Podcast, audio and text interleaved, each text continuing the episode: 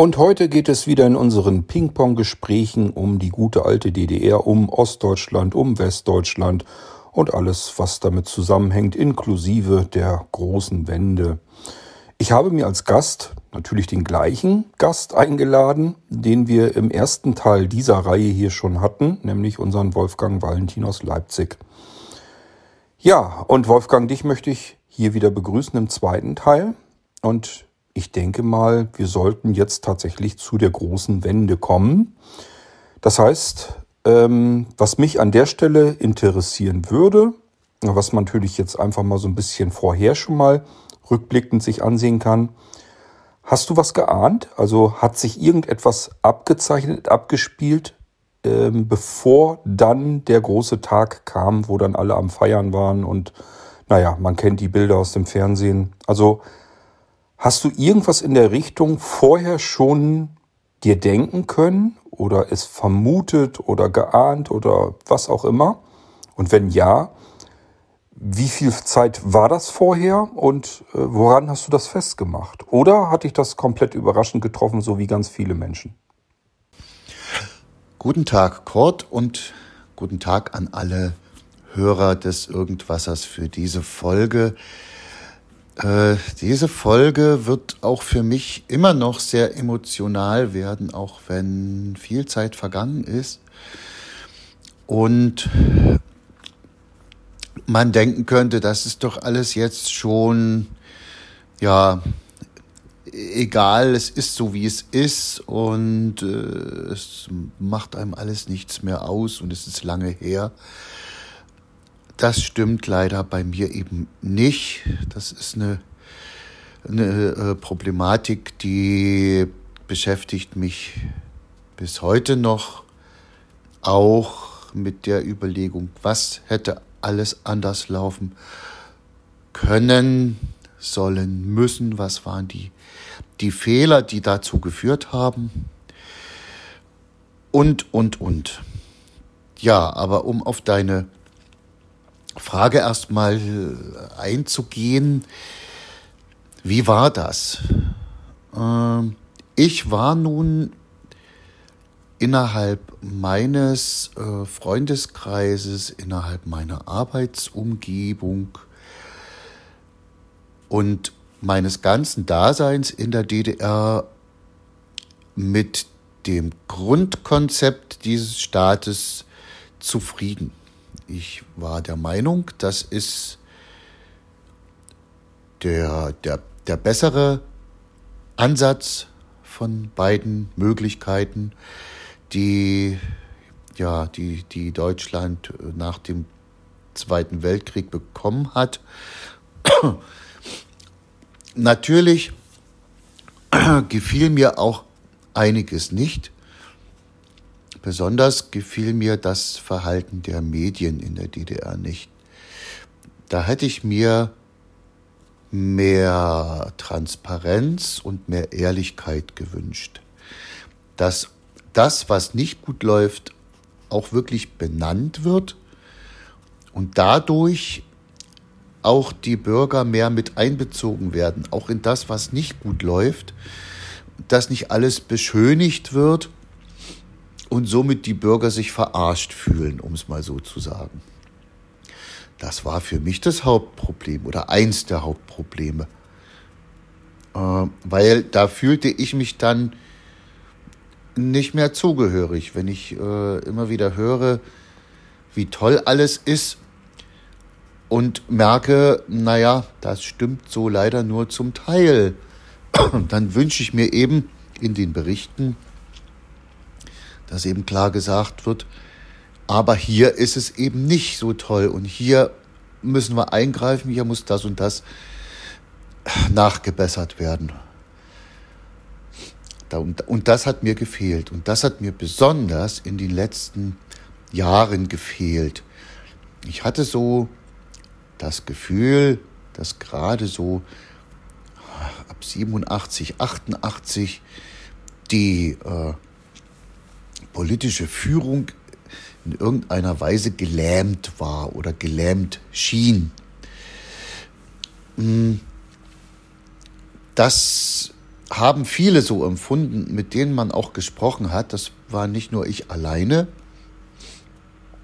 Dazu kam, dass ab, ach, ich müsste nachgucken, 85 oder 86 ja in der SU Gorbatschow äh, an der Macht war, der eben gerade diese Facette, die ich bemängelt habe, nämlich die Transparenz, das nannte man dort Glasnost, äh, und den Umbau der Gesellschaft zum Besseren hin, das nannte man, also Umbau hieß Perestroika, angeschoben hat. Äh, sicher auch gegen Widerstände, aber da wurde eben alles Mögliche aufgedeckt und auch historisch äh, wurden Dinge gerade gerückt, die natürlich in, in der SU, äh, in der Sowjetunion auch im großen Maße schiefgelaufen sind. Da kam viel Wahrheit ans Licht und es wurde ganz glasklar auch eben über aktuelle Probleme gesprochen und versucht, die in, in den Griff zu kriegen. Und das hat sich natürlich jeder, der gewohnt war, dass die DDR von der Sowjetunion ja immer lernt und dass die Sowjetunion das große Vorbild für die DDR ist.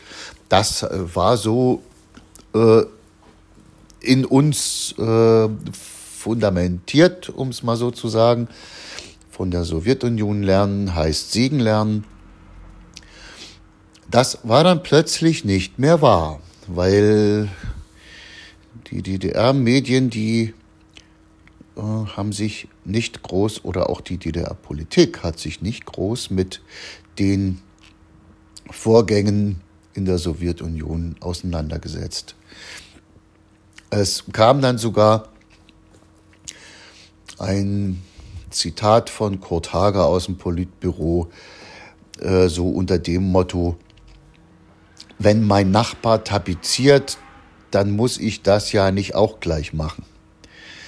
Das hat viele Leute, die Veränderungen innerhalb des Systems wollten, brüskiert. Und das hat mich auch geschockt, weil ich hatte jetzt gedacht, naja, äh, wenn das in der Sowjetunion jetzt diese Richtung annimmt, dann ziehen wir auch mit.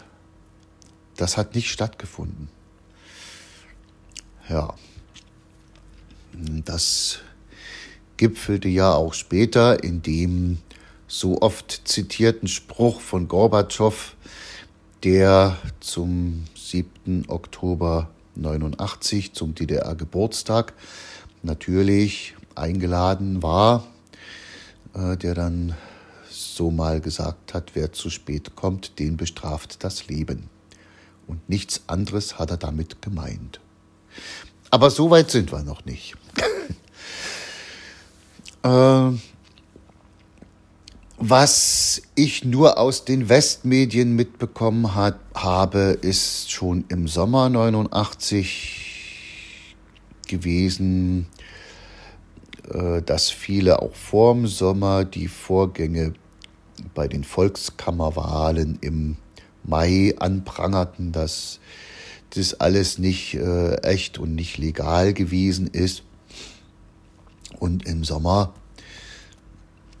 verließen viele Bürger im Urlaub über Ungarn die DDR. Ungarn machte die Grenzen zu Österreich auf und Österreich äh, meinte dann, wir lassen alle Deutschen durch und damit eben auch alle DDR-Bürger. Das war im August.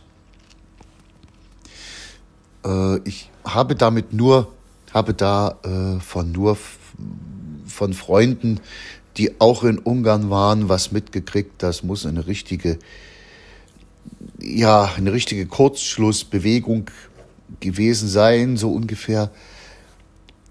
Was die Grenzen nach Österreich sind jetzt offen. Was stimmt das wirklich? Wir fahren mal hin. Und an verschiedenen Übergängen klappte es dann irgendwie. Ja.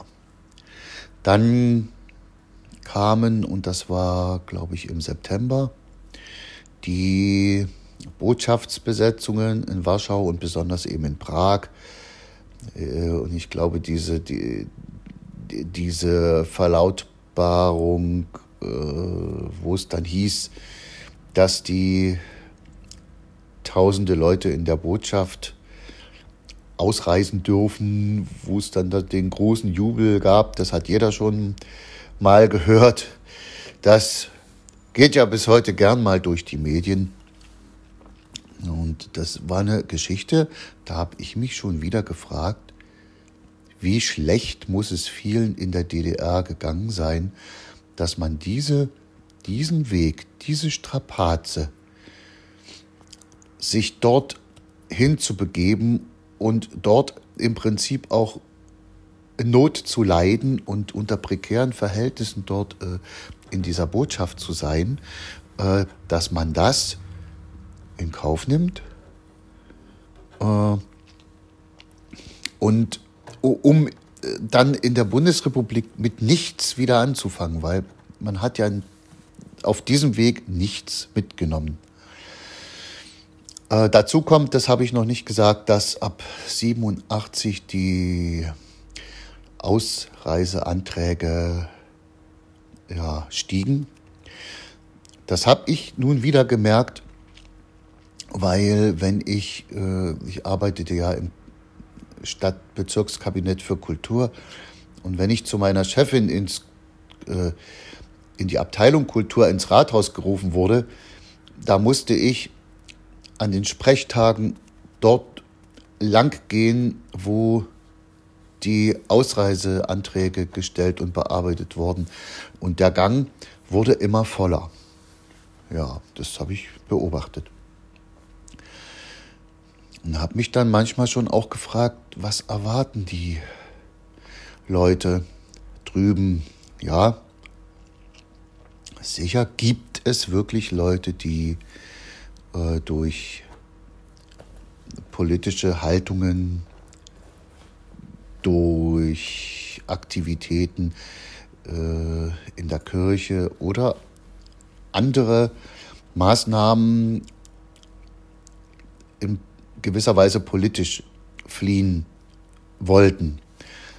Ich behaupte aber auch heute noch, dass es den meisten um Konsum ging.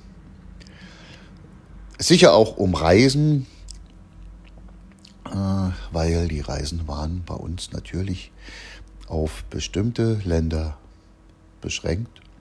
Es gab Ausnahmen. Jugendtourist gab es auch in nicht sozialistische Länder und naja, Rentner durften sowieso fahren.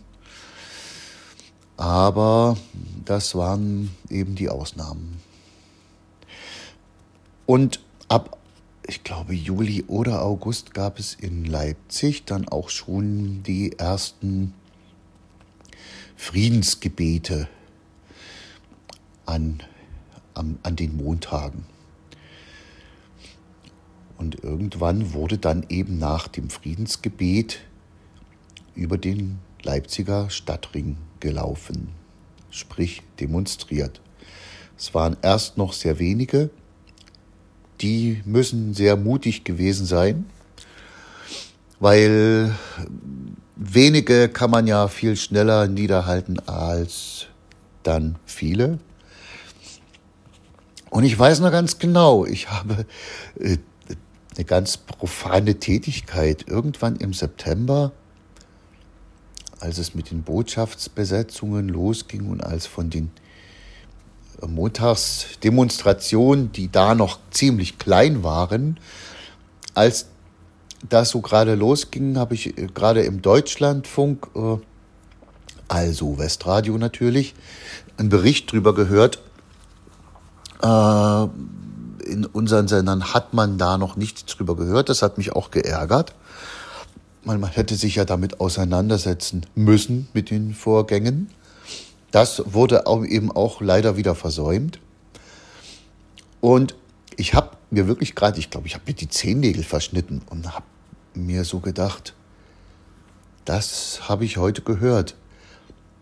Äh, das halte ich mal im Gedächtnis fest mit dem Datum, was wird alles passiert sein, wenn ich mir meinetwegen das nächste Mal die Zehennägel verschneide. Äh, und ich habe recht behalten, bis dahin war dann sehr, sehr, sehr viel passiert. Äh, vielleicht genügt das als Einstieg erstmal. Ansonsten, ja, bin ich gespannt auf die nächsten Fragen und habe natürlich auch äh, detailliert die Dinge noch parat, was auch damit zu tun hat, dass ich vor zwei Jahren äh, einen Vortrag gehalten habe über Lieder zur Wendezeit und damit natürlich mich auch nochmal über die Zeitschiene der, äh, des Verlaufs der sogenannten Wende äh, informiert habe und natürlich mir da auch noch mal im Kopf zurechtgelegt habe, was ich in dieser ganzen Zeit gemacht habe. Okay.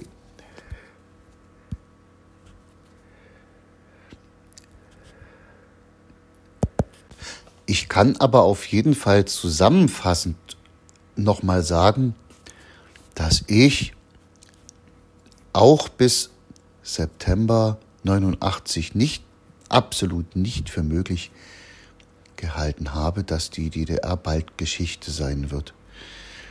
Ich habe es ja nicht mal für möglich gehalten, dass wirklich gravierende Veränderungen passieren. Leider.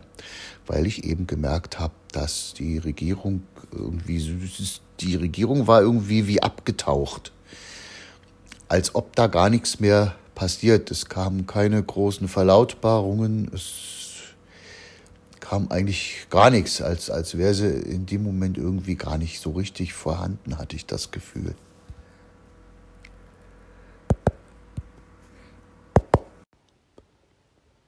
Wolfgang, wenn ich ganz ehrlich bin, möchte ich dich gar nicht mit Fragen unterbrechen, weil ich ähm, alle Fragen, die ich jetzt stellen würde, könnten uns aus deinen Erinnerungen sozusagen mehr oder weniger herausreißen.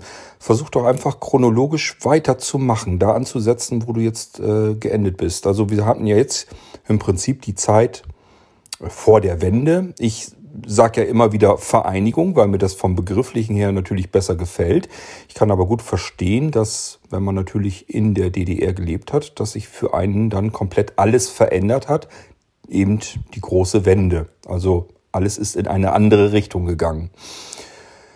Ähm, ich habe ja schon anfangs unserer Gespräche gesagt, für mich ist hier ein Fehler, der geschichtlich passiert ist, nämlich das deutsche Volk zu trennen ist hier rückgängig gemacht worden. Ähm, aber ich kann natürlich vollkommen verstehen, dass wenn man in der DDR gelebt hat und im Prinzip so aufgewachsen ist, so ist das Leben im Prinzip, man hat seine Ziele, man hat alles gehabt und plötzlich soll alles komplett anders herum funktionieren und laufen. Dass das ein Riesenproblem ist, das kann sich logischerweise jeder denken.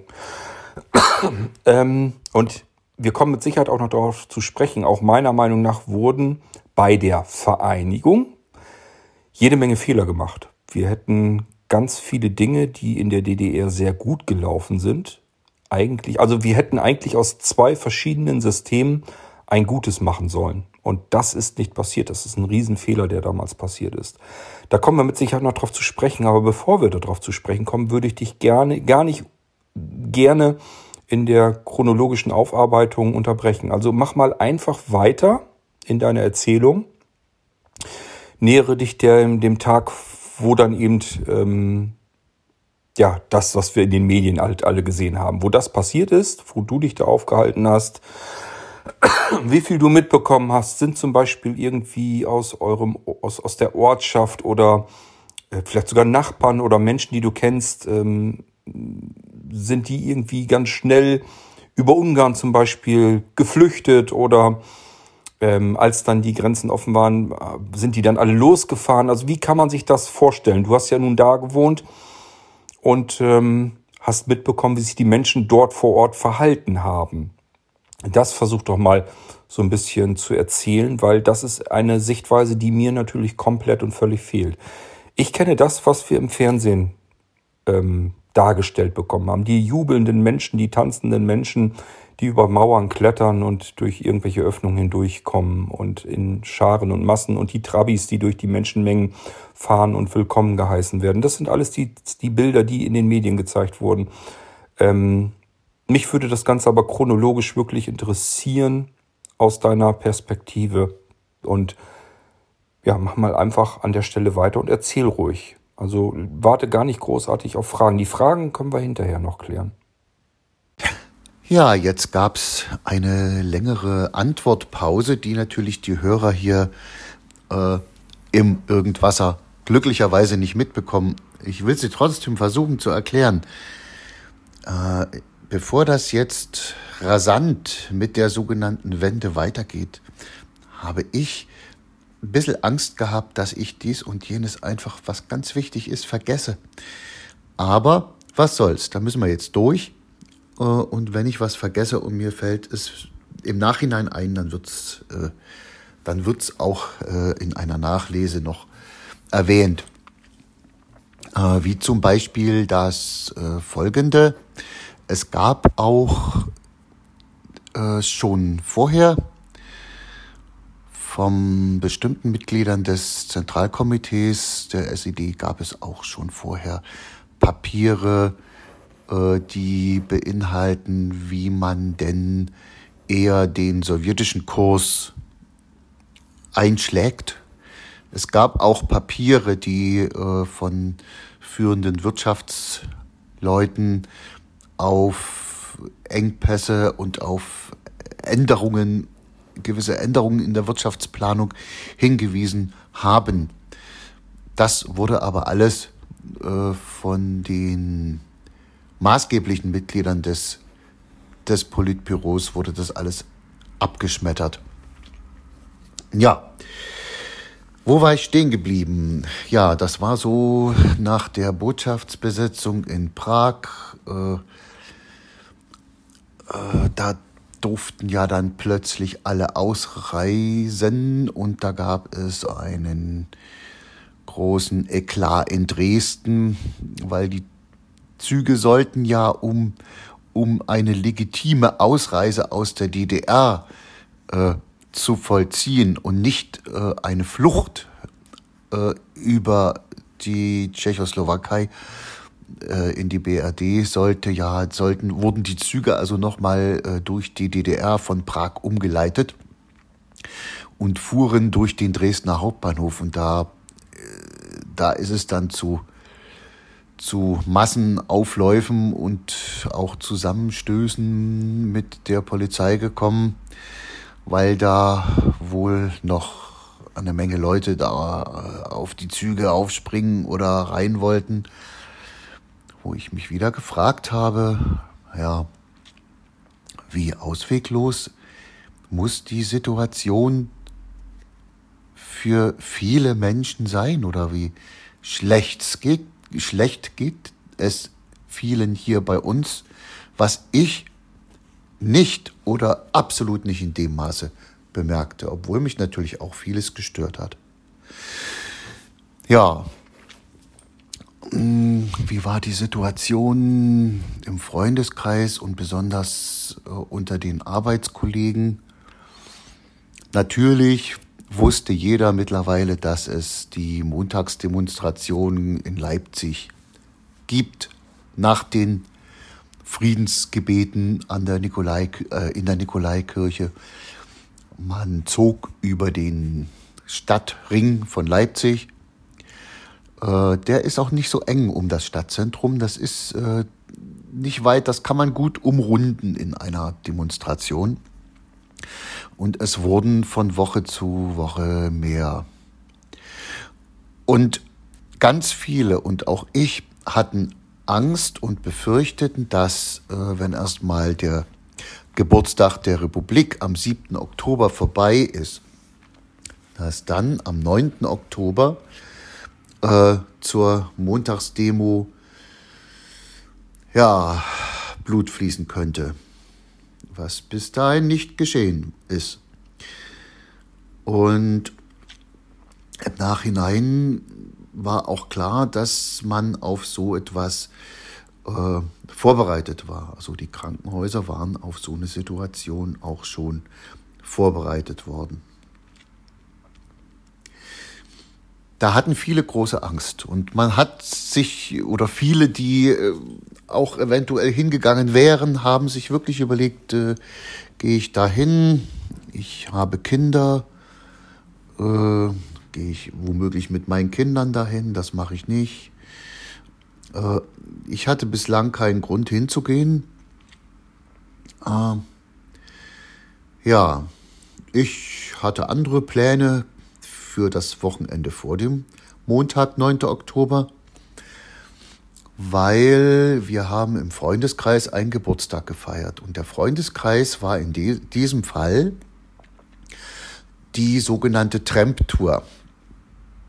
Äh, wir haben in einer größeren, sich immer mal auch ein bisschen äh, abwandelnde Gruppe, haben wir neun Jahre, glaube ich, haben wir einmal im Jahr äh, ungefähr anderthalb Wochen lang hintereinander Straßenmusik gemacht in verschiedenen Städten und sind da getrennt, mehr oder weniger. Und daraus entwickelte sich natürlich auch äh, außerhalb dieser anderthalb Wochen im Sommer entwickelten sich da feste Freundschaften und man hat sich ständig getroffen. Also diese Tramp-Tour und was wir da erlebt haben äh, zur Straßenmusik äh, vor und nach dem großen Andersrum, das wäre, glaube ich, auch mal ein richtig tolles Extra-Thema, weil, naja, das war schon was Besonderes. Und ich, ich glaube, da könnte ich auch ein Buch drüber schreiben. ja, und wir trafen uns, weil eine Freundin in, in Grimmen, das ist eine Kleinstadt bei Stralsund, da am 8. Oktober ihren Geburtstag feierte. In den haben wir reingefeiert, weil das war ein Sonntag, der 8. Oktober. Äh, am 7. Oktober, das kann ich noch sagen, äh, gab es ja in Berlin den großen Fackelzug zum äh, DDR-Geburtstag und ja, und es war eigentlich wie immer die, äh,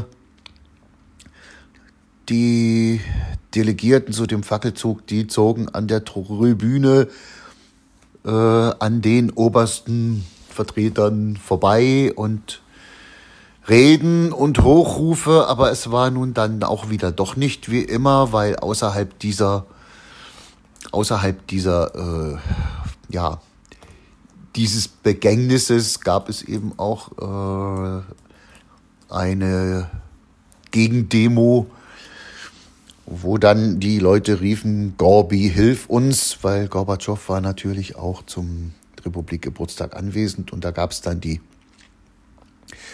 diese sehr bekannte Formulierung, äh, weil viel mehr hat er auch nicht dazu gesagt, aber gab es dann diese bekannte Formulierung, äh, wer zu spät kommt, den bestraft das Leben. Und da gab es, äh, muss auch wieder einige äh, Festnahmen da in Berlin gegeben haben. So, das war aber gar nicht, äh, das war gar nicht in, dem Moment mein, äh, mein Interesse groß. Ich habe das natürlich zur Kenntnis genommen, aber wir haben dort im großen Freundeskreis ordentlich Geburtstag gefeiert. Und am 8. Oktober, an dem Sonntag, wollten wir wieder nach Leipzig fahren, meine damalige Frau und ich und noch äh, drei zwei oder drei andere Leute, die auch in Richtung Leipzig wieder wollten. Im Trabi. Ja, und es war Kopfsteinpflaster und die Straßen waren glatt, weil es regnete und nieselte. Und meine Frau konnte nicht so schnell bremsen, wie ja, sie wollte bremsen, aber es bremste nichts, weil es schlitterte auf dem nassen Kopfsteinpflaster. Und es gab vorne einen Bums und es drehte sich ein bisschen der Trabi und dann gab es hinten nochmal einen Bums. Was war passiert? Wir waren vorne in ein Auto reingefahren, äh, drehten uns ein bisschen und ja, der nächste vor uns hinten rechts rein. Hm.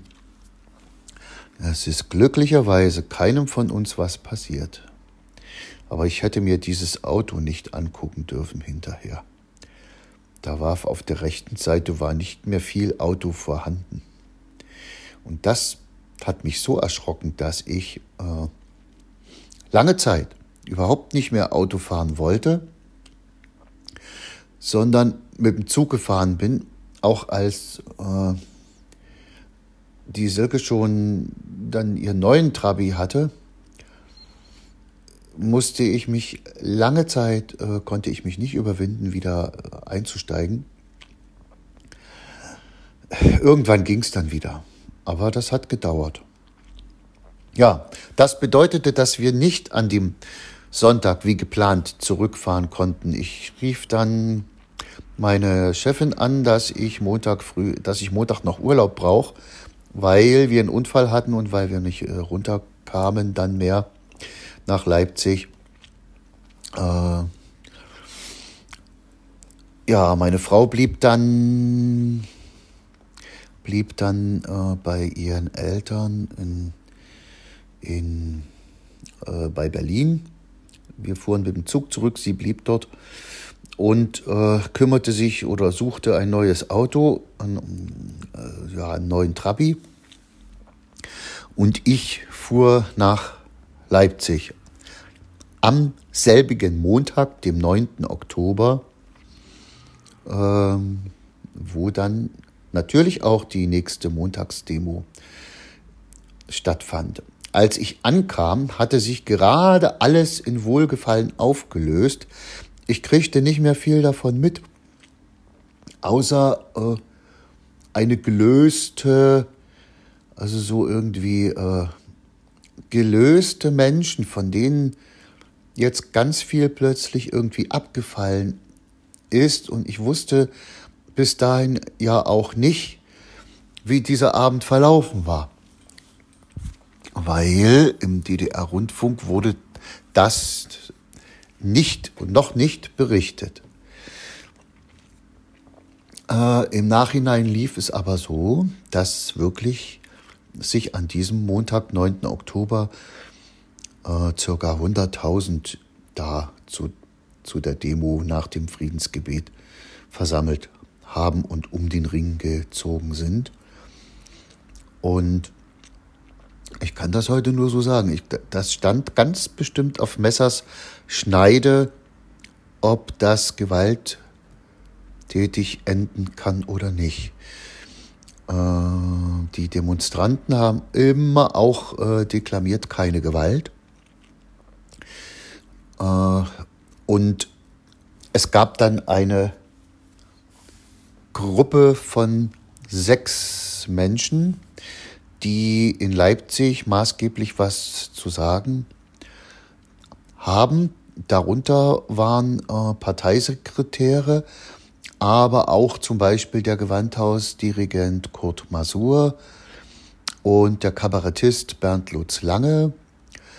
Äh, die haben dann einen Aufruf ausgearbeitet zur Gewaltlosigkeit und haben den Bürgern, ohne dass das mit irgendwelchen Vorgesetzten abgesprochen war, äh, im Bezirk Leipzig und darüber hinaus Dialog versprochen über die Themen, die zu den Demonstrationen angesprochen und äh, bemängelt wurden.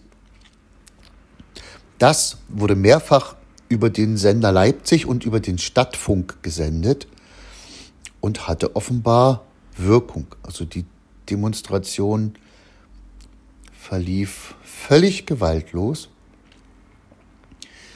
Und ja, äh, ab da kam erst ganz zäh und dann immer rasanter der Dialog zwischen Führung und Masse in Gang, will ich mal sagen. Äh, das war dann eine Zeit, da wurden auch die, waren auch die Medien relativ schnell der neuen Situation angepasst und berichteten von den Ereignissen. Also es wurde dann auch, wie gesagt, von den nächsten Montagsdemos wurde dann auch im Sender Leipzig berichtet zum Beispiel. Äh, die Demos gab es übrigens dann auch, auch vorher schon nicht mehr nur in Leipzig, sondern auch in anderen Städten, weil das hatte sich herumgesprochen.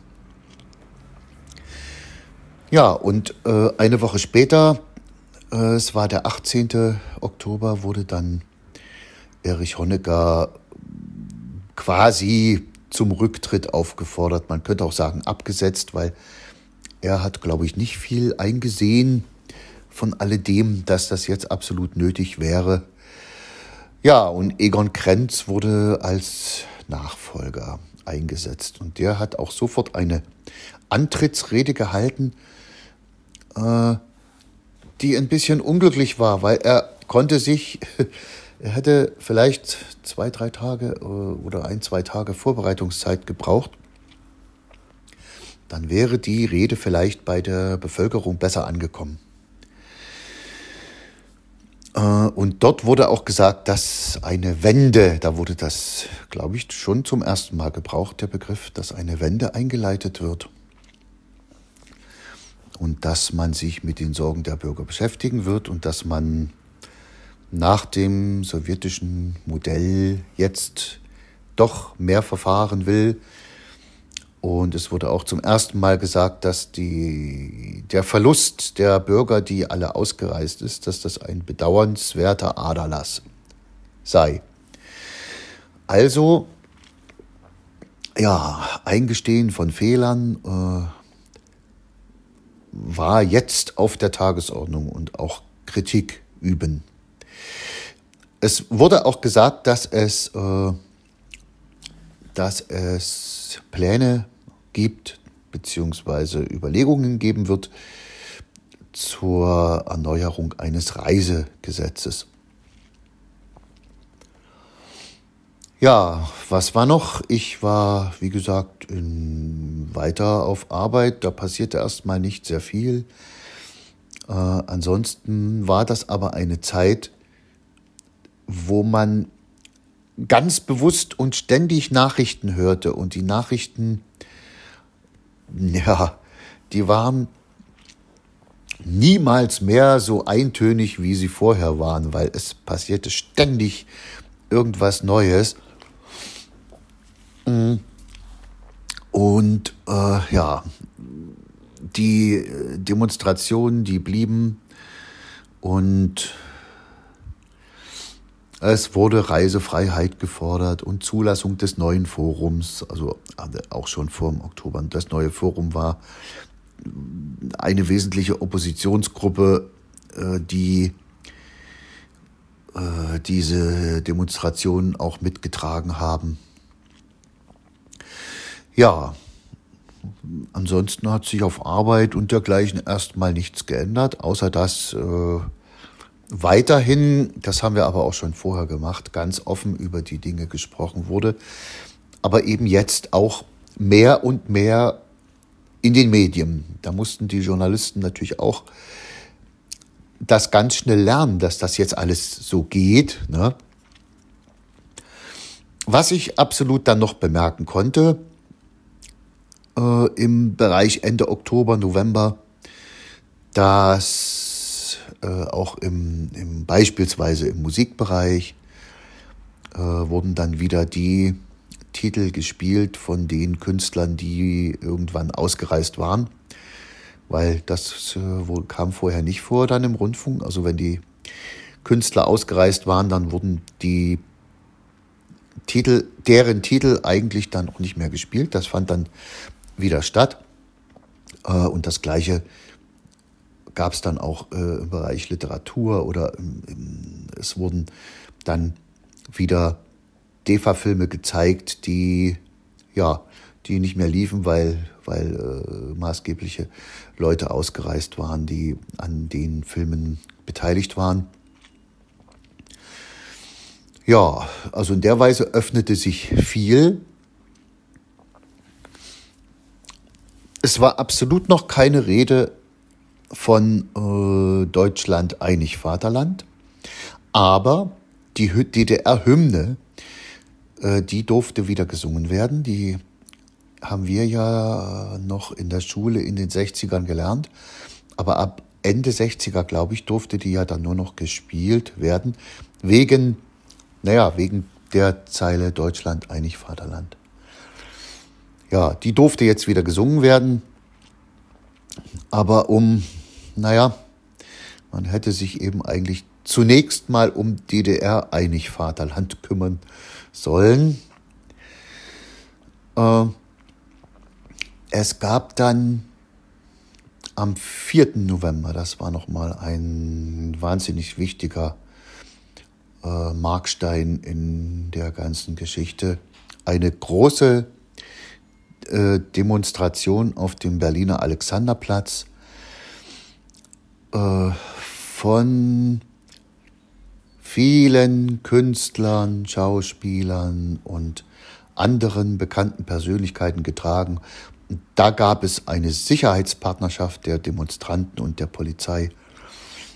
Und da waren auch äh, ja, zigtausende Menschen da und es wurden tolle Reden gehalten. Aber hier war es auch schon, dass, hier war es auch schon so, dass äh, Leute, die äh, Kritik geübt haben und die aber äh, den, im Grunde genommen den, das Fundament des sozialistischen Wegs äh, als richtig proklamiert haben, dass die zum Teil auch schon ausgepfiffen worden sind.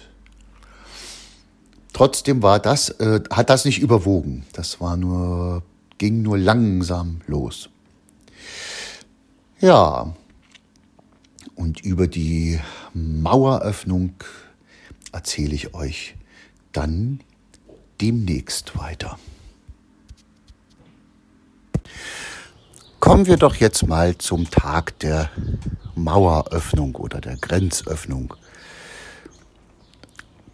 Es war ja so, dass es schon mal einen Entwurf eines Reisegesetzes gab, der war, wurde aber nicht äh, für gut befunden und der wurde dann noch erneuert und es gab ja dann diese berühmte Pressekonferenz mit dem Herrn Schabowski und seinem Zettel äh, das Einzige, was ihm eben passiert ist, er hat äh, auf dem Zettel die Sperrfrist nicht eingehalten. Das Ganze sollte erst ab 10. November greifen. Und er hat so, ja, so äh, lamoyant, äh, ja, soweit ich weiß, gilt das ab sofort. Und sofort verließen natürlich sämtliche Journalisten und Anwesende abrupt den Raum. Äh, und keiner an der Grenze war an diesem Abend auf die Grenzöffnung wirklich vorbereitet. Äh, ich natürlich sowieso nicht, weil ich weiß, das war ein Donnerstagabend. Ich hatte, ich muss Freunde zu Besuch gehabt haben. Wir haben gequatscht, vielleicht sogar auch Musik gemacht. Und wir haben nicht irgendwie Fernsehen geguckt, sowieso nicht, aber auch kein Radio gehört. Und irgendwann habe ich mal kurz das Radio angehabt und da hörte ich irgendwas von Grenze und dachte, na ja, die reden über das Reisegesetz, was dann bald mal kommen soll.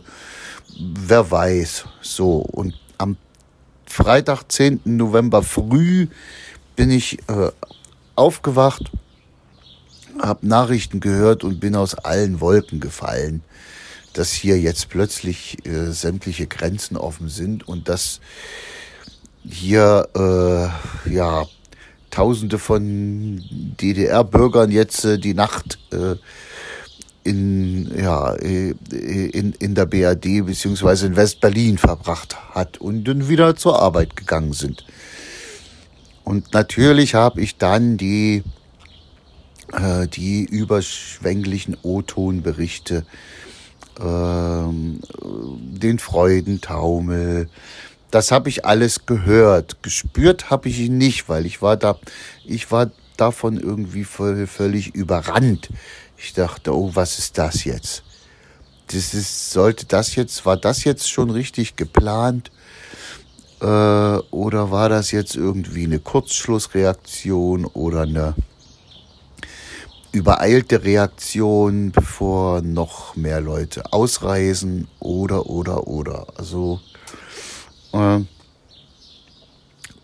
ich war nicht der Einzige, also selbst äh, einige Bürgerrechtler, zu denen ich nicht gehöre, äh, haben gesagt, also jetzt dreht das Volk völlig durch. Weil ich kann es natürlich zum Teil auch verstehen. Äh, diese Euphorie, die hat aber dann eben auch irgendwann bald abgenommen. Aber dazu kommen wir dann erst später.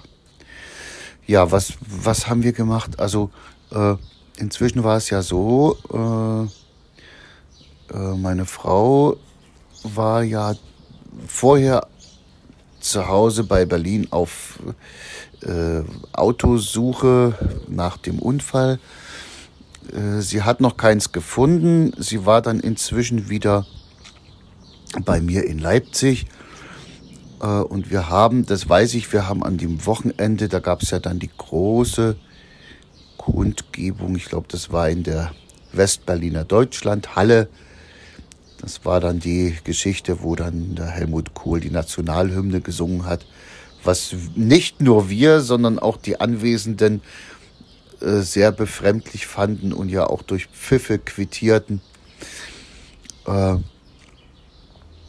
und ja, wie, wie ging dann die nächsten Wochen weiter? Die Tagungen der Volkskammer der DDR, die liefen dann natürlich, na, na, so natürlich war es für uns nicht, aber sie liefen dann schon völlig anders ab, weil plötzlich äh, konnte diskutiert werden, plötzlich wurden Sachen hinterfragt und plötzlich mussten auch die, die Oberen vom Politbüro Farbe bekennen und äh, zu ihrer zu ihrer Fachrichtung äh, ja äh, Verantwortung zeigen. Und da war ich dann schon ziemlich erstaunt äh, über die Art, wie diese Leute, äh, was unsere höchsten Politiker waren, wie die so reagiert haben. Also von, äh, von Redegewandtheit will ich da ja mal überhaupt nicht reden es war ja auch, das ist jetzt, ist jetzt ein kleiner äh, Nachkriegsexkurs, der muss aber in, an der Stelle eben auch sein. Es war ja so, dass äh, die Faschisten ja viele Kommunisten umgebracht haben. So, und was da noch nach dem Zweiten Weltkrieg übrig blieb, das war der, halt der Rest den musste man nehmen für irgendwelche Funktionen. Na, und da war es eben auch der Tischler und der Dachdecker, die dann halt äh, Staatsoberhäupter wurden. Das konnte man sich nicht, nicht groß aussuchen.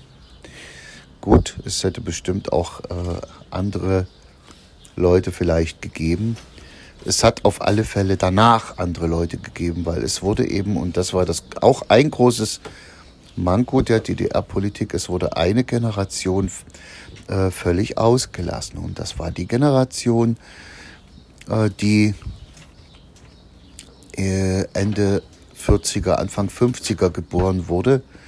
Die wurde eben, die hätte in den 80ern mindestens zum Zug kommen müssen und die wurde völlig weggelassen. Und da gab es eben, da gab es fähige Leute, die das hätten vielleicht nochmal rumreißen können.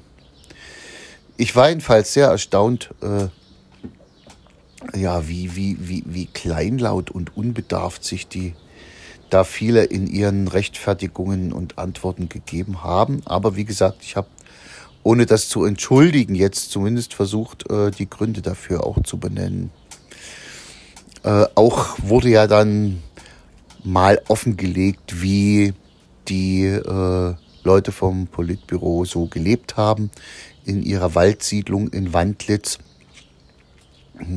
Da war ich dann aber eher erstaunt, wie äh, wenig äh, doll das war. Also doll im Sinne von äh, luxuriös. Da hatte ich mir mehr erwartet. Also da hätte jeder mittlere Bundespolitiker gesagt, das ist doch irgendwie piefig oder, oder, oder völlig provinziell. Ne?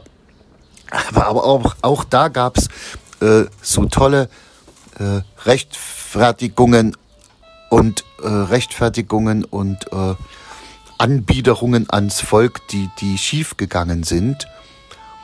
Äh, nämlich der Harry Tisch, unser Gewerkschaftschef, wollte sich ein bisschen mit dem Volk gemein machen und das ist aber völlig daneben gegangen, weil er gesagt hat, auch ich äh, habe immer einfach mal abends meine Dose Bier getrunken. Ja, damit hat er einen großen Fauxpas begangen, weil bei uns gab es kein Dosenbier, bei uns gab es nur Flaschenbier.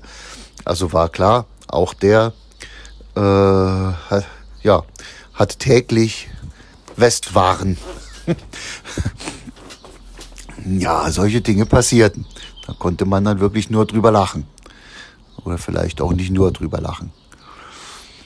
Ja, was ist noch passiert? Äh, die Demonstrationen in Leipzig sind dann etwas nach und nach bis Mitte November und Ende November umgeschwenkt.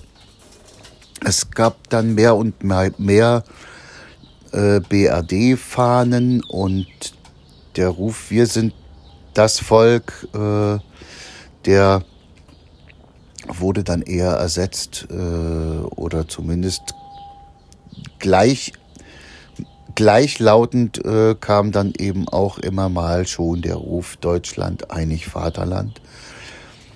Und da wusste nicht nur ich, sondern viele in, in meinem Freundeskreis wussten, hier müssen wir irgendwie was tun. Sonst wird einem und sonst wird einem als DDR-Bürger das Handeln in der DDR hier aus der Hand genommen, noch ehe wir es richtig in der Hand hatten. Ich weiß nicht, ob ihr mich versteht. Ich hoffe schon. Äh, wir haben gedacht, jetzt haben wir endlich mal die Chance, äh, auf der sozialistischen Grundlage in unserem Land was zu verändern.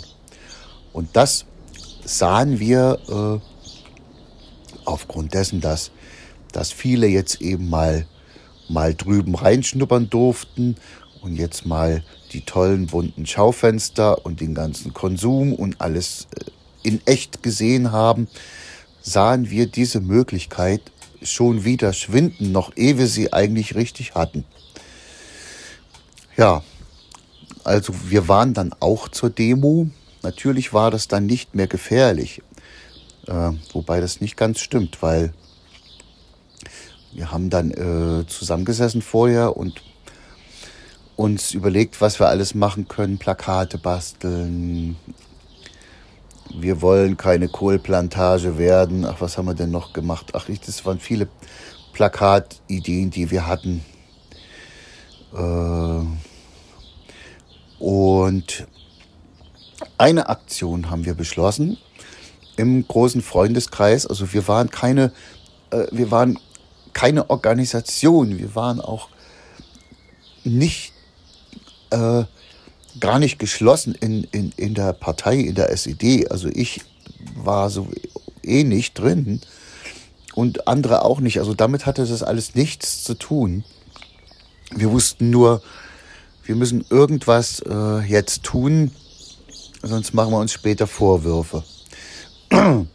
Und ähm, ich hatte die Idee und ich habe mich beim Sender Leipzig, das war das Regionalprogramm vom Radio DDR 2, wenn wir uns erinnern an die vorige Folge, äh, was früh von 5 bis 10 Uhr äh, eben als Regionalprogramm gesendet wurde, habe ich äh, eine Freundin, die auch Zeit hatte, und mich zusammen angemeldet für ein Interview oder Aufruf. Und wir sind da einfach hingegangen und haben gesagt, was, was wir am nächsten Montag zur Demonstration gerne vertreten, nämlich dass wir hier eine Chance zur Veränderung haben und eben nicht einen Übertritt in die Bundesrepublik wollen, dass wir keine Organisation sind, sondern nur ein großer Freundeskreis. Und wer äh, da mit uns mitgehen will, der, ja, der kann sich dort und dort mit uns treffen. So ungefähr war es wohl. Und man konnte da einfach so zu dem Sender gehen und wir waren auf Sendung und haben das dort verkündet. Also allein das war schon was absolut Besonderes. Ich denke aber, das hatte auch damit zu tun, dass äh, viele äh, Redakteure dort auch un ungefähr genauso dachten. Ja, die nächste Demo kam. Es kamen dann auch zwei Leute, die dann auch Plakate von uns mitgetragen haben. Aber das waren dann auch schon Demos, da kamen dann solche Brüche, Sprüche wie ihr roten Schweine und Rote aus der Demo raus. Das mussten wir uns dann schon auch anhören. Ja, äh, es war dann auch ganz schwierig, wieder zurückzufahren, weil äh, meine Frau hatte ja beispielsweise hatte ja immer noch kein Auto und wir sind dann, äh, weil sie ja im Rolli ist, äh, sind wir dann, weiß ich noch, die ganze Zeit dann auch nach Hause gelaufen. Ja, was waren dann für Sprüche auf der Demo? Äh, Egon Krenz war ja der neue Staatschef, das neue Staatsoberhaupt und die Sprüche hießen dann äh, Egon, wir sind winterfest. äh, später kam dann so eine Sprüche äh, über die D-Mark. Nee, da erzähle ich später drüber. Das war jetzt im November, Dezember, glaube ich, noch nicht der Fall. Ja. Und was gab es noch? Äh, Anfang Dezember dann großes Konzert von Wolf Biermann, zu dem ich äh, ein sehr gespaltenes Verhältnis habe, zumindest auf jeden Fall über das, was er nach der Wende so dann von sich gegeben hab, hat. Das fand ich ganz schlimm. Äh, gut, ich sortiere mich und meine Gedanken bis zum nächsten Mal. Und dann geht es weiter. Wir sind noch lange nicht mit dem Thema durch. Eins kann ich gleich noch ergänzen. Meine Frau war dann wieder äh, bei ihren Eltern bei Berlin weil sie wollte von dort aus noch äh, nach dem neuen äh, Trabi noch wieder recherchieren. Und ich war dann ja noch in Leipzig äh, auf Arbeit und wollte einfach nur wie lange üblich und wie ganz normal am Wochenende zu ihr fahren am Freitag. Äh, ich hatte noch eine Veranstaltung, also kam, fuhr ich erst, konnte ich erst Freitag so gegen neun abends losfahren. Also ich kam nur mit, mit Hilfe von anderen kam ich nur in diesen Zug rein, der nach Berlin fuhr. Das war 14 Tage nach der Maueröffnung.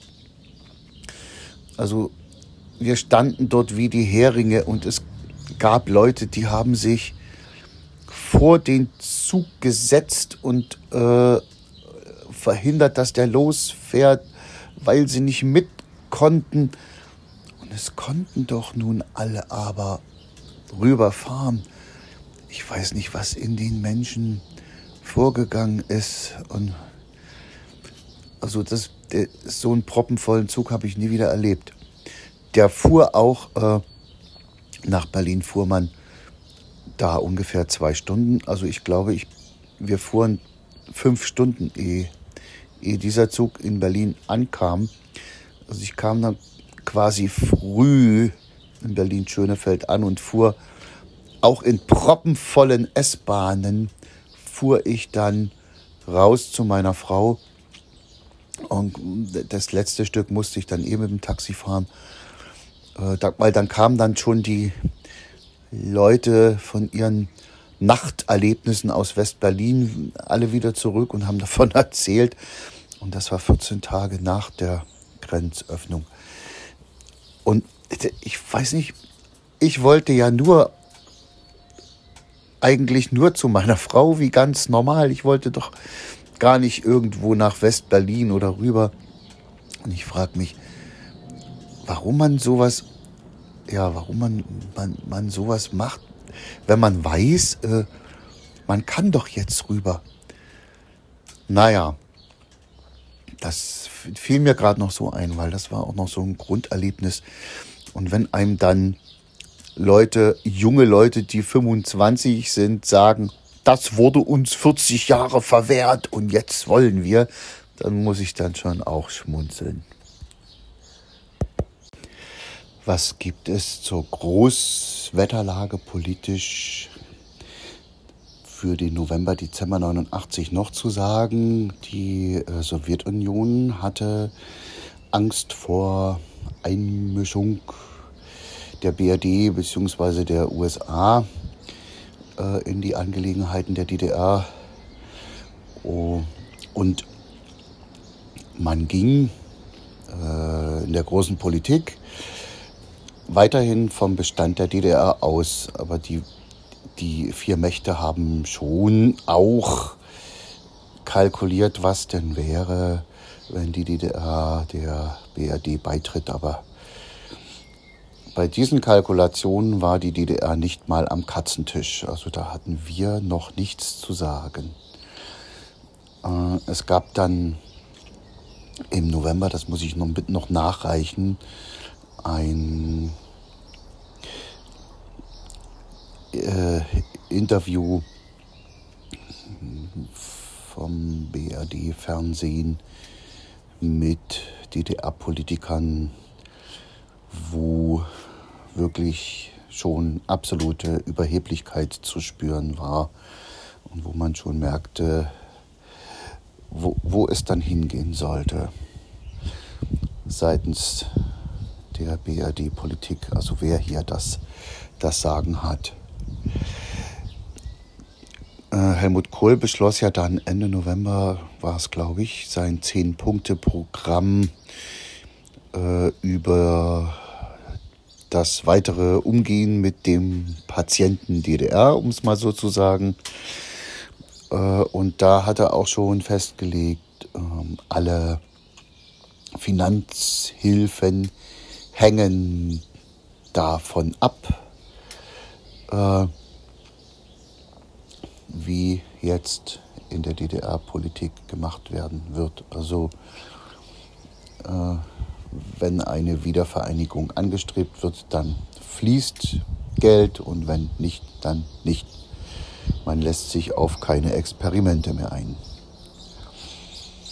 So viel zur Nichteinmischung. Ja, was haben wir gemacht? Naja, wir haben erstmal ein ganz normales Weihnachtsfest gefeiert, soweit das normal war, weil die Meldungen im Radio jagten sich und jagten sich und die, äh, die SED äh, wurde neu formiert und das Politbüro trat zurück und trat neu zusammen.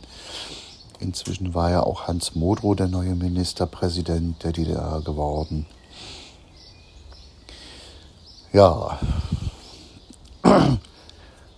was brachte uns das neue Jahr? Das neue Jahr brachte uns für uns etwas Neues, nämlich einen Wahlkampf. Die Wahlen, Volkskammerwahlen sollten im, im März stattfinden.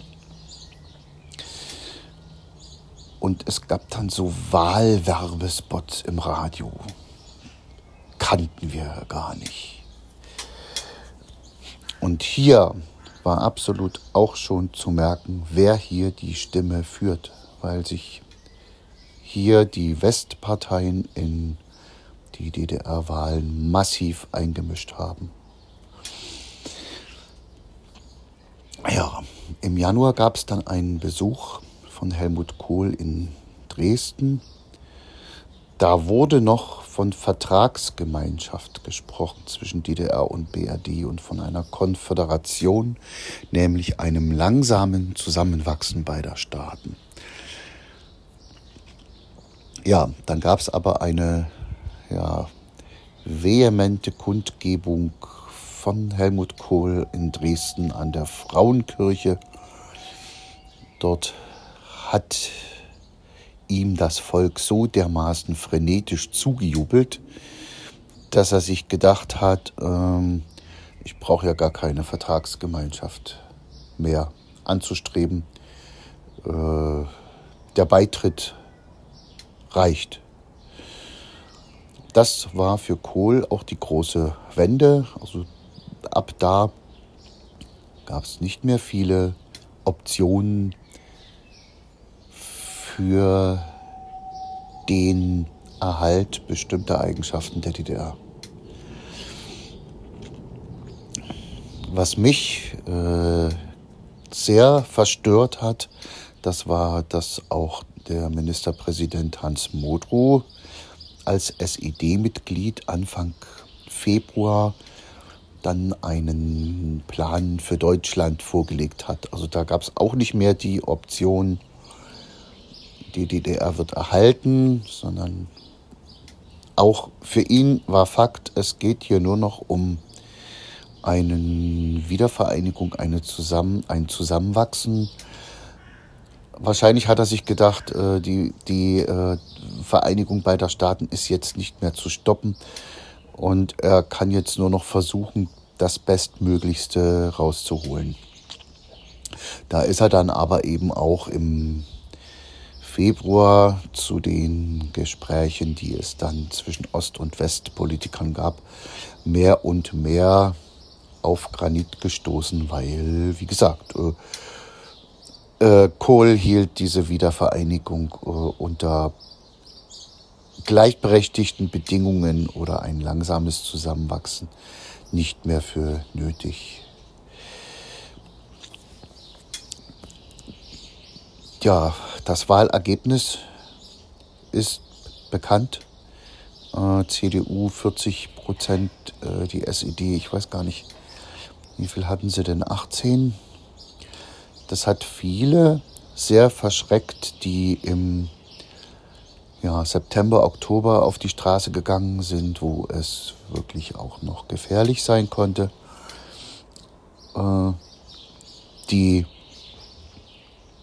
Ideen, die die Leute hatten, die DDR besser zu machen, die, die bis, bis Oktober auf die Straße gegangen waren, die waren nach den Wahlen obsolet und erledigt. Das stand also fest. Der Zug ging in schnellerer Fahrt in Richtung Wiedervereinigung. Das war klar, es gab Versuche, dies, dies und jenes äh, noch zu retten. Die wurden aber immer weniger und auch immer erfolgloser. Und es haben auch viele resigniert. Und dazu gehöre ich bestimmt, äh, ja, und unser Freundeskreis, also alle, die ich so kenne, die ungefähr das Gleiche wollten, schon auch ja, wir haben weiter, wir haben weitergemacht. Also wir haben ja ab Anfang des Jahres äh, zumindest in ja zu viert äh, an einem Musikprojekt geprobt. Es gab ja damals schon die Gruppe Sundown, da waren wir ja zu dritt und dann irgendwann haben wir uns in Rotfuchs umbenannt. Das war, glaube ich, dann 89, 90, weil es ging dann schon absolut auch ins politische Lied. Wir haben noch einen, wir haben noch einen äh, befreundeten Liedermacher mit hinzugezogen, der ganz viele brisante äh, Texte geschrieben hat zu den aktuell politischen Themen. Von mir gab es auch Texte, also Musiken. Und wir hatten dann einen denkwürdigen Auftritt in Hannover, den haben wir vermittelt bekommen durch einen äh, nicht unbekannten äh, Kabarettisten, äh, der aus Hannover kommt, nämlich Dietrich Kittner.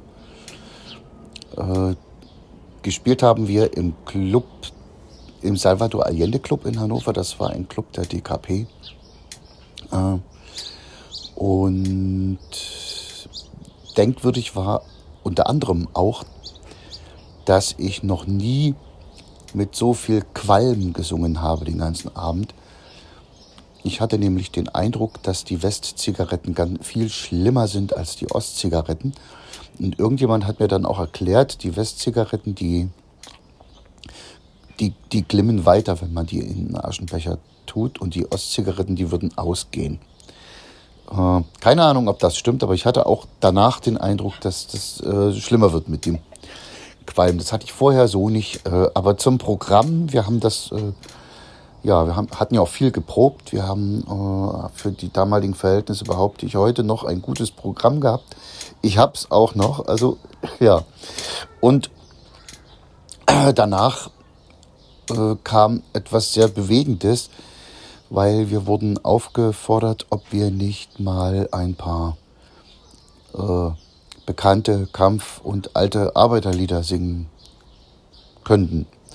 Ja, das konnten wir natürlich, weil wir hatten die zum Teil in der Schule gelernt oder sonst wo auch gesungen. Nicht immer unbedingt gern und freiwillig, weil obwohl wir ja die Idee vertraten, hingen uns die schon zum Teil zum Hals raus. Äh, aber wir haben das gemacht und äh, alle haben mehr oder weniger auch mitgesungen und denen standen zum Teil die Tränen in den Augen, weil ist ja auch klar, die DKP wurde von der SED unterstützt und die SED-PDS konnte natürlich jetzt überhaupt nicht mehr diese äh, nicht nur moralische Rückenstärkung, sondern auch finanzielle Unterstützung leisten. Ja, das war nochmal so ein Highlight. Wir hatten natürlich dann auch ähm, hier Auftritte. Ja, was gab es sonst für Sprüche auf Demos? Äh, wenn die D-Mark kommt, dann bleiben wir, wenn nicht, dann gehen wir zu ihr oder so ähnlich. Aber ich glaube, das war dann schon ab Anfang Januar der Fall. Ja, jetzt sind wir mitten im Frühling und das nächste, was ich dann berichten werde, das wird dann so die Zeit der Währungsunion im Juni und die äh, Vorbereitung darauf sein. Es war dann klar, es wird eine Währungsunion geben und damit war auch klar, dass der Beitritt stattfinden wird, weil sonst hätte Kohl ja auch nie einer Währungsunion zugestimmt. Das lief so ab, dass äh, jeder DDR-Bürger sein Konto zu einem bestimmten Betrag mit 1 zu 1 umtauschen konnte. Und was über diesen Betrag hinausging, wurde 1 zu 2, also zur Hälfte, umgetauscht. Was zur Folge hatte, dass es äh, einen großen Run auf die Sparkassen gab, dass Verwandte oder auch Freunde äh, ihr, ihre Konten umgeschaufelt haben. Äh, also auf Konten von Leuten, die weniger Geld auf dem Konto hatten, um dann eben auch äh, mehr zu bekommen. Ich denke, ihr versteht, was ich meine. Äh, das gab also lange, lange Schlangen vor den Sparkassen. Ja, und die nächsten langen Schlangen vor den Sparkassen gab es dann, äh, als der Umtausch vollzogen war, um sein Geld halt zu, zu erhalten. Wir waren zu der Zeit gerade in Frankfurt oder zu den Chanson-Tagen der DDR. Ich glaube, es waren natürlich die letzten. Und da gab es abends eine Fete. Äh, der Umtauschtag war ja, glaube ich, der 1. Juli. Und da, wurden, da, da wurde hoch gejubelt und es wurden DDR 5-Euro-Scheine angebrannt und ich konnte das alles nicht verstehen. Und die meisten waren aber irgendwie sehr euphorisch und ich saß da sehr nachdenklich dort in dieser ganzen Runde. Wurde mir dann auch gesagt, ja, na auch für euch Behinderte wird bestimmt gesorgt. Äh, darum ging es mir nicht. Ich hatte keine Angst um mich direkt. Äh, ja, naja, das war dann die Währungsunion. Was hatte die zur Folge? Äh, dass und ich bewundere die Logistik, die da stattgefunden haben muss, äh, dass von einem Tag auf den anderen in unseren Kaufhallen das Sortiment ausgetauscht war. Was hieß denn das? Das hieß, man ging einkaufen und hatte ein völlig anderes neues Warensortiment, was man nicht kannte. Da waren also kaum noch Ostprodukte. Und wenn, dann wurden sie von den meisten nicht gekauft, weil jeder wollte natürlich jetzt, auch verständlicherweise, erstmal alles andere und alles Neue ausprobieren. Das bedeutete, dass die Ostprodukte, die noch da waren, äh, dann auch nach und nach erstmal verschwanden. Was ist zum Frühjahr noch zu sagen? Es wurde die Treuhand äh, gegründet. Die Treuhandgesellschaft, äh, die sollte die DDR-Betriebe auf ihre Wirtschaftlichkeit überprüfen, beziehungsweise sie eben später dann abwickeln. Ich brauche, glaube ich, nicht zu sagen, dass da viele Verbrechen begangen worden sind. Jawohl, es gab Betriebe, da war nicht mehr viel zu machen. Die waren so marode. Äh, die konnten absolut nicht mit irgendwelcher Konkurrenz mithalten. Aber es gab genauso auch Betriebe, die wären konkurrenzfähig gewesen. Die hatten Verträge, die hatten Partner. Und die wurden eben auch aus Konkurrenzgründen dann abgewickelt.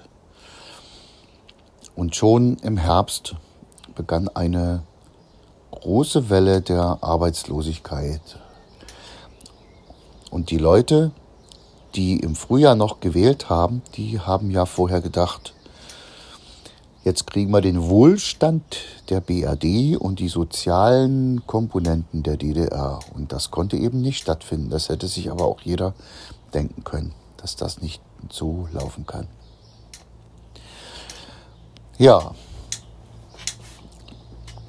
es kam dann der August, es kam der September und ein, wieder ein einschneidendes persönliches Erlebnis. Ich ging in meine Lieblingsgaststätte, wo wir 89 auch noch unseren Polterabend gefeiert haben, weil wir haben im Sommer 89 äh, äh, geheiratet, meine Frau und ich damals. Äh, und ja, im Sommer bzw. September 90 gingen wir wieder in diese Gaststätte. War eine Gartengaststätte. Es dauerte lange, wir wurden nicht bedient. Es gab dann so Rufe, geh doch nach Moskau, geh doch nach Kuba, du Kommunistenschwein. Wir haben ja nichts gegen Behinderte, aber das geht nicht. Ja, ich hatte bis Ende September äh, meine DDR-Fahne noch aus dem Fenster hängen. Und das war dann die Folge. Unter anderem. Also ich wurde dann auch von äh, Volkskunstleitern, für die ich verantwortlich war auf Arbeit, wurde ich auch beschimpft, massiv. Nicht nur ich, aber ich auch. Ja, dann kam am 3. Oktober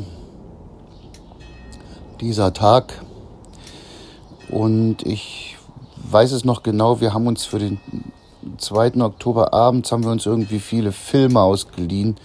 Ich glaube, da war das dann alles schon im Gange mit, der, mit den Videos und äh, dem Videoverleih und man konnte sich Videogeräte ausleihen und Videos dazu. Ich glaube, ja, ich glaube, das muss da schon gegangen sein. Und ich habe DT64 gehört, das war unsere DDR-weite Jugendwelle. Äh, äh, die sehr progressiv war und auch äh, sehr, kann man doch schon sagen, äh, von den äh, Redakteuren und Moderatoren her sehr links eingestellt blieb. Zunächst mal. Und ja, dann kam der Moment, 12 Uhr, Mitternacht sagte die Moderatorin, also ich kann mich jetzt hier nicht einfach nur so jubelnd freuen. Es ist jetzt so, wir gehören jetzt zur Bundesrepublik Deutschland, aber vergesst alle auch bitte nicht, wo wir hergekommen sind. Und dann kam der Song Born in the GDR. Und danach äh, als dann alle anderen Sender hoch die Tassen und feiern und äh, Heino und sonst was gebracht haben, brachte das Jugendradio DT64 Weltmusik aus der Türkei, aus sonst woher, aus äh, der UdSSR und ja, äh, Südamerika und dergleichen. Ja, was war noch am 3. Oktober? Wir hatten als Band Rotfuchs hatten wir einen Auftritt in einem Stadtteilzentrum.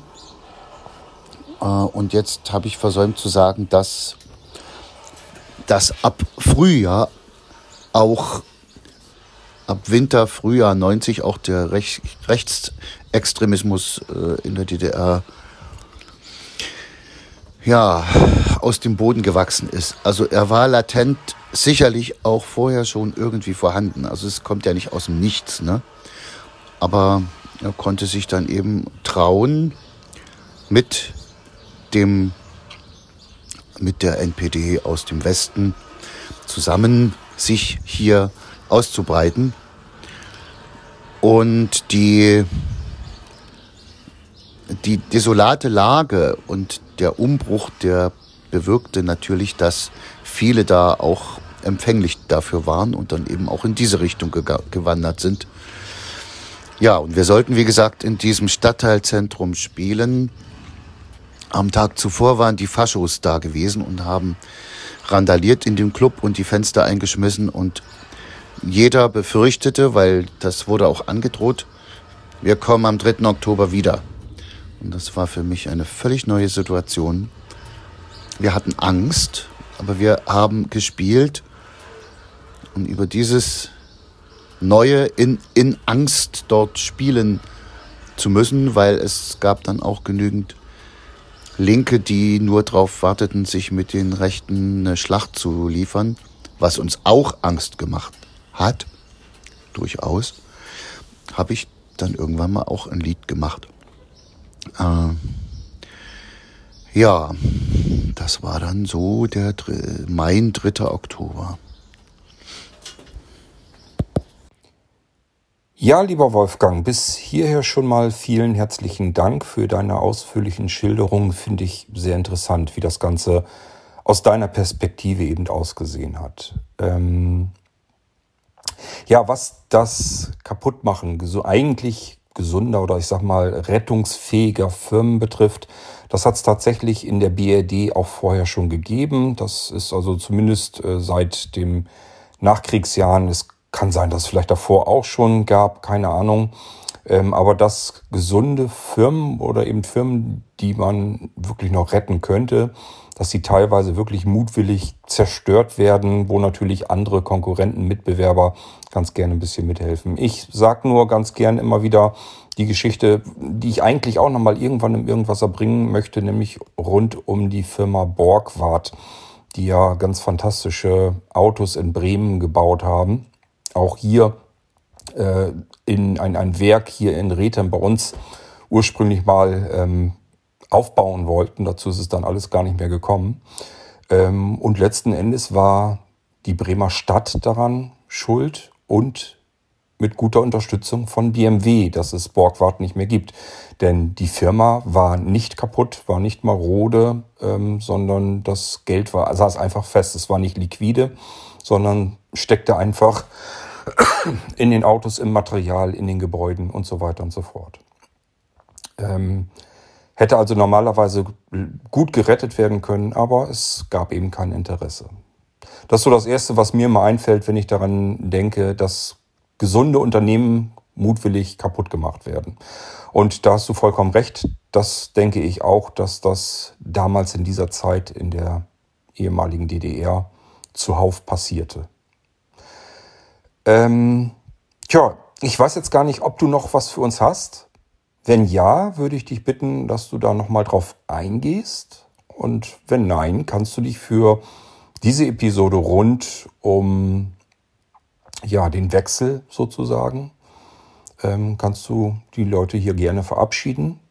Ähm, also ich würde dir jetzt ganz gerne das letzte Wort übertragen und wenn es ganz viele letzte Wörter sind, weil du sagst, ach, mir fällt doch noch was ein dazu, dann immer her damit. Und dann könnten wir uns eigentlich in der nächsten Episode äh, auf den Weg machen, über die Zeit zu sprechen, die danach kam. Ja, ihr Lieben, der Kurt hat mir das Schlusswort bewilligt. Ich will noch einen kurzen Ausblick geben, äh, so auf Tendenzen, die, die dann äh, so hervortraten. Äh, die Arbeitslosigkeit griff dann zum Teil auch wirklich im Freundeskreis, in den Freundeskreis ein äh, der Freundeskreis sortierte sich auch neu beziehungsweise äh, zerbröselte auch. Das war unumgänglich, weil das lag natürlich an den ganz verschiedenen Möglichkeiten, die plötzlich jeder hatte äh, oder eben andere nicht hatten. Die äh, Möglichkeiten mit seinem Leben dies und jenes zu tun, die haben sich dermaßen verbreitert äh, und die Auslebung von Interessen, so dass der Freundeskreis auch langsam auseinanderging. Also es blieb ein harter Kern, das ist so, aber das war schon zu beobachten. Und da kam natürlich dann auch manchmal Neid und dergleichen mit zum Vorschein, was es vorher gar nicht gab, weil die, die, die Schere des, äh, der Lebensplanung und die, die, die Schere des Vermögens, gerade auch des finanziellen Vermögens der einzelnen Menschen, äh, die war in der DDR nicht so groß und nicht so weit auseinander. Und das teilte sich jetzt aber doch drastischer. Ja, dazu kam, dass äh, vorher ganz viele Aktivitäten und ganz viele Freundschaften auch über die Arbeitskollektive gepflegt worden sind und dass das auch gewollt war. Und das war hinterher ja gar nicht mehr gewollt. Also der Zusammenhalt auf Arbeit, der sollte ja auch durch die Chefs, äh, wurde der gar nicht mehr so gern gesehen und gefördert. Also früher wusste jeder, was der andere verdient. Und heutzutage steht in den Arbeitsverträgen, dass man das äh, gar nicht mehr sagen darf mitunter. Ne? Das ist so mal ein Beispiel. Also die gemeinsamen Aktivitäten, die brauchen auch mehr und mehr nach und nach weg. Also ihr müsst euch jetzt vorstellen, das war nicht jetzt alles Knall auf Fall, aber das blendete sich alles so langsam aus in den Jahren danach. Ja, und was mussten wir? Wir mussten viele verwaltungsmäßige Dinge lernen, von denen wir ja überhaupt gar keine Ahnung hatten. Mehrwertsteuer, was ist das? Dann kamen die ganzen Versicherungsvertreter und wollten uns alles aufschwatzen, was denen auch gelungen ist, weil wir hatten ja keine Ahnung, was nötig war, was nicht und was was kostet. Dann gab es plötzlich Krankenkassen. Ja, wir hatten nur wir hatten nur eine Krankenversicherung. Jetzt gab es plötzlich haufenweise Krankenkassen. Ja, was macht man da? Wo geht man da hin? Und die Renten, die sortierten sich neu. Ja, was kann ich für mich sagen? Ich bezeichne mich finanziell überhaupt nicht als Wendeverlierer. Äh, das hat eher viele andere betroffen. Ich kann aber auch gleich sagen, warum. Äh, das lag erstens daran, dass ich im öffentlichen Dienst gearbeitet habe und zweitens daran, dass ich blind bin. So kon konnten und können sie mich nicht einfach so kündigen. Äh, sonst wäre das ganz anders, weil das äh, Kulturkabinett, wo ich gearbeitet habe, ja, die wurden alle aufgelöst in den Stadtteilen so dass ich dann ins Kulturamt übernommen wurde. Aber das wurden nicht alle und das Kulturamt hatte 65 Mitarbeiter dann und jetzt hat es noch 18. Also ich wäre, wenn ich nicht blind wäre, garantiert auch nicht mehr mit dabei. Ja, äh, vielleicht tue ich hier wirklich noch ein, zwei Songs von mir rein, die in der Zeit entstanden worden sind. Ich muss mal gucken, wie ich die kriege. Äh, ansonsten danke ich euch für das Zuhören und dem Kurt für die Möglichkeit, das mal hier so ausführlich zu erzählen. Äh, vielleicht war es auch für manche zu ausführlich. Ihr habt auch gemerkt, dass ich sehr verhalten erzählt habe und während des Erzählens auch immer mal überlegt habe. Das liegt daran, dass mir diese Zeit immer noch irgendwie im Magen liegt. Ja, und nochmal an alle die, die das, die ganze Zeit, Wendezeit, um sie mal so zu nennen, äh, ganz anders erlebt haben, weil sie in der DDR ganz andere Erfahrungen gemacht haben. Das, was ich erzählt habe, das ist wirklich nur äh, meine Vergangenheit und das sind nur meine Eindrücke von der Zeit. Ich weiß, dass viele in der DDR auch ganz andere Erfahrungen machen mussten, leider. Äh, was dann natürlich zur Folge hatte, dass die die Wende ganz anders gesehen haben und ganz an, auch ganz anders wahrnehmen mussten. Ja, euch allen eine schöne Zeit und äh, ich nehme mal an, wir hören uns wieder. Es gibt bestimmt noch Themen, die spannend sind, das weiß ich, äh, über die ich mit dem Kord hier reden kann. Bis dann, macht's gut.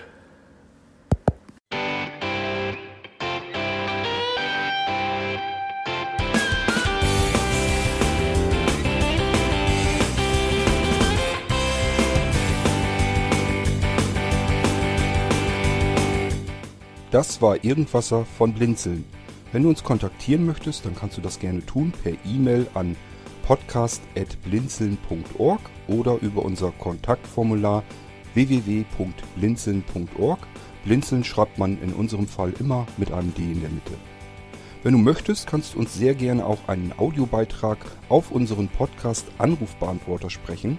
Der hat in Deutschland die Telefonnummer 05165 439 461. Und wenn du uns aus dem Ausland anrufen möchtest, dann ersetze einfach die erste 0 gegen die 0049 für Deutschland. Wir bedanken uns für dein Interesse und freuen uns schon darauf, wenn du auch beim nächsten Mal wieder mit dabei bist.